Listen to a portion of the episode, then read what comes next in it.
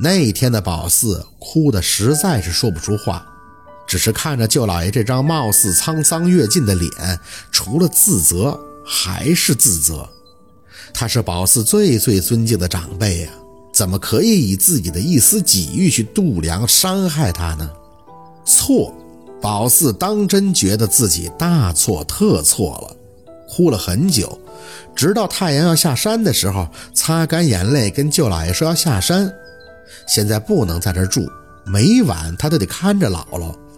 想再说声对不起，可又觉得语言卑微无力。舅老爷哪里会在乎他的一声对不起呢？宝四能做的就是用实际行动去证明自己，努力的去看他那一屋子的书，不让他失望。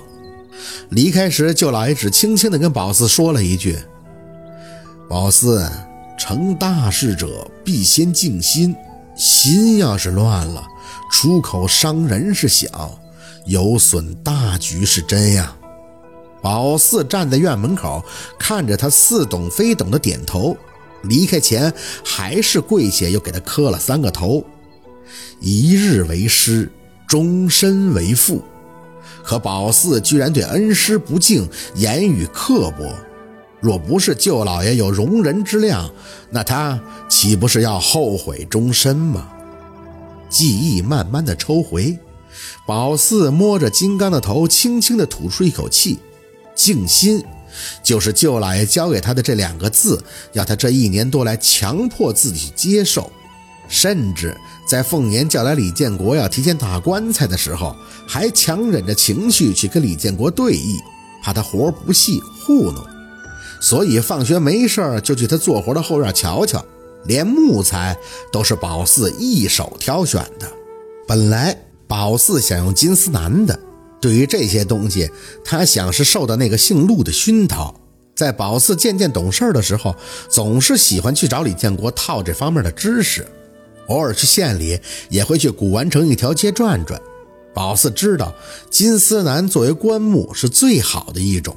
所以在凤年一开始偷偷摸摸的找李建国商量给自己定做棺材事时，宝四跟过去的第一句话就是要金丝楠的棺木。凤年大惊，他以为他做的事儿宝四一直不知道。宝四忍着自己的情绪，貌似很平和地看着凤年，说自己知道他在准备装老一，甚至家里除了他和小六，谁都清楚凤年在准备的事情，就像是当年太姥的离开。现实来讲，既然可以预料到结果，那谁都不想手足无措。宝四说：“我可以接受得了，姥姥都交给我吧，我长大了，没那么脆弱。”凤年笑得眼里含泪的看着宝四，不停的点头：“好，姥的四宝能这么想，那姥走也放心了，真的放心了。”李建国在旁边打着圆场，他说：“订个棺材其实没啥事儿的，古时候的人都提前订好了，不但不犯毛病，还有冲喜的效果。棺材通财，南方人还要专门做小的送礼用呢。”宝四听不进他的话，只是当着凤年的面装着从容自若，但一到晚上，躺在炕上总是会不自觉的想哭，可又不敢哭，怕小六听见询问。早上的时候又会没事人一般的起床，日复一日，等待着那个他最最不想面对的十八岁。李建国要价两万二，说是金丝楠是金贵的木材，古代的皇帝啥死了才用。因为凤年是老邻居，所以他给了个折扣，两万二，说哪里也没有这个价。若文他们自然诧异，说这个价格太高了。家里这些年给凤年治病，那底儿都空了，哪里能拿出个两万块钱呢？但是若文又不敢说不做，背后宝四听见他跟拿明月商量，说这回真的得去抬钱了。这算是能为凤年最后做的事儿了。不过宝四站出来了，对李建国说：“换红松的吧，不要金丝楠了。”李建国有些不耐：“宝四，说金丝楠的是你，咋又要红松的了？”宝四一本正经地看着他，李叔，你别被人给骗了。金丝楠现在特别金贵，听说大料的特别少。前些日子我让地主小舅在县里边打听了一下，他说他认识一个干物流大老板的爹，走的时候就是用金丝楠的棺材送的。你猜多少钱？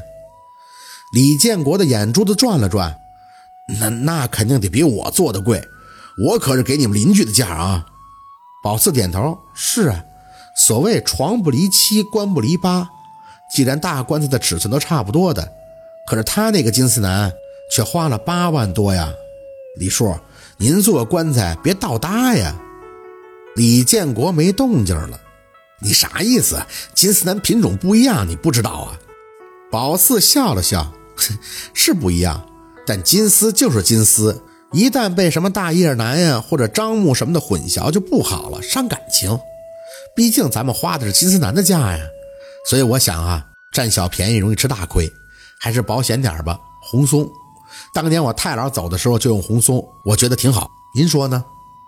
李建国有些生气，咬牙看着宝四，哼了一声：“哼，你是东家，自然你怎么说，我怎么做了。”说完，扭头就走了，一边走还一边愤慨：“我当了这么多年的木匠，还让个小丫头片子给上上课了。”若文觉得不妥：“哎，宝四，你说咱这么换来换去的，不会让人家没事宝四直接打断若文的话：“花钱肯定得花在刀刃上。”不能因为当了好些年的邻居，有些话就憋着不说，那不是净等着被杀熟吗？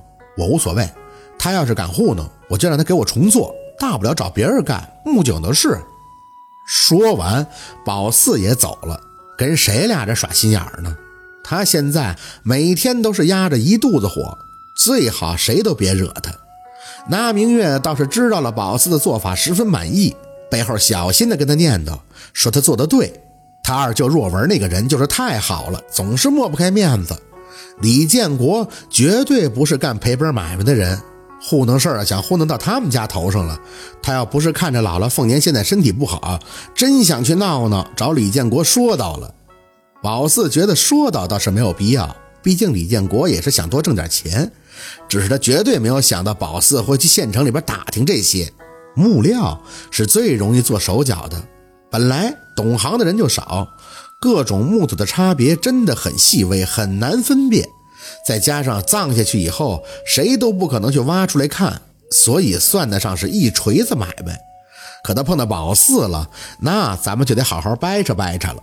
说实在的，惹急了宝四都有让人陪葬的心。凤年在屋里的咳嗽声彻底的拉回了宝四的注意力。他轻手轻脚的凑到窗户前，略一抬眼，就看见老爷满眼心疼的给凤年扎针。忍一下，这药下去就不疼了。你快点啊，扎完收起来，等明月弟弟来了，让他去镇上的医院拿着马卡多换一些，别让四宝看见担心。老爷皱着眉。你说干啥总找明月弟弟呀？我一看那小子，感觉就不是啥正经人，眼就滴溜乱转。那天还老问我咱家小黑丸咋做的，像是要憋着干啥坏事似的。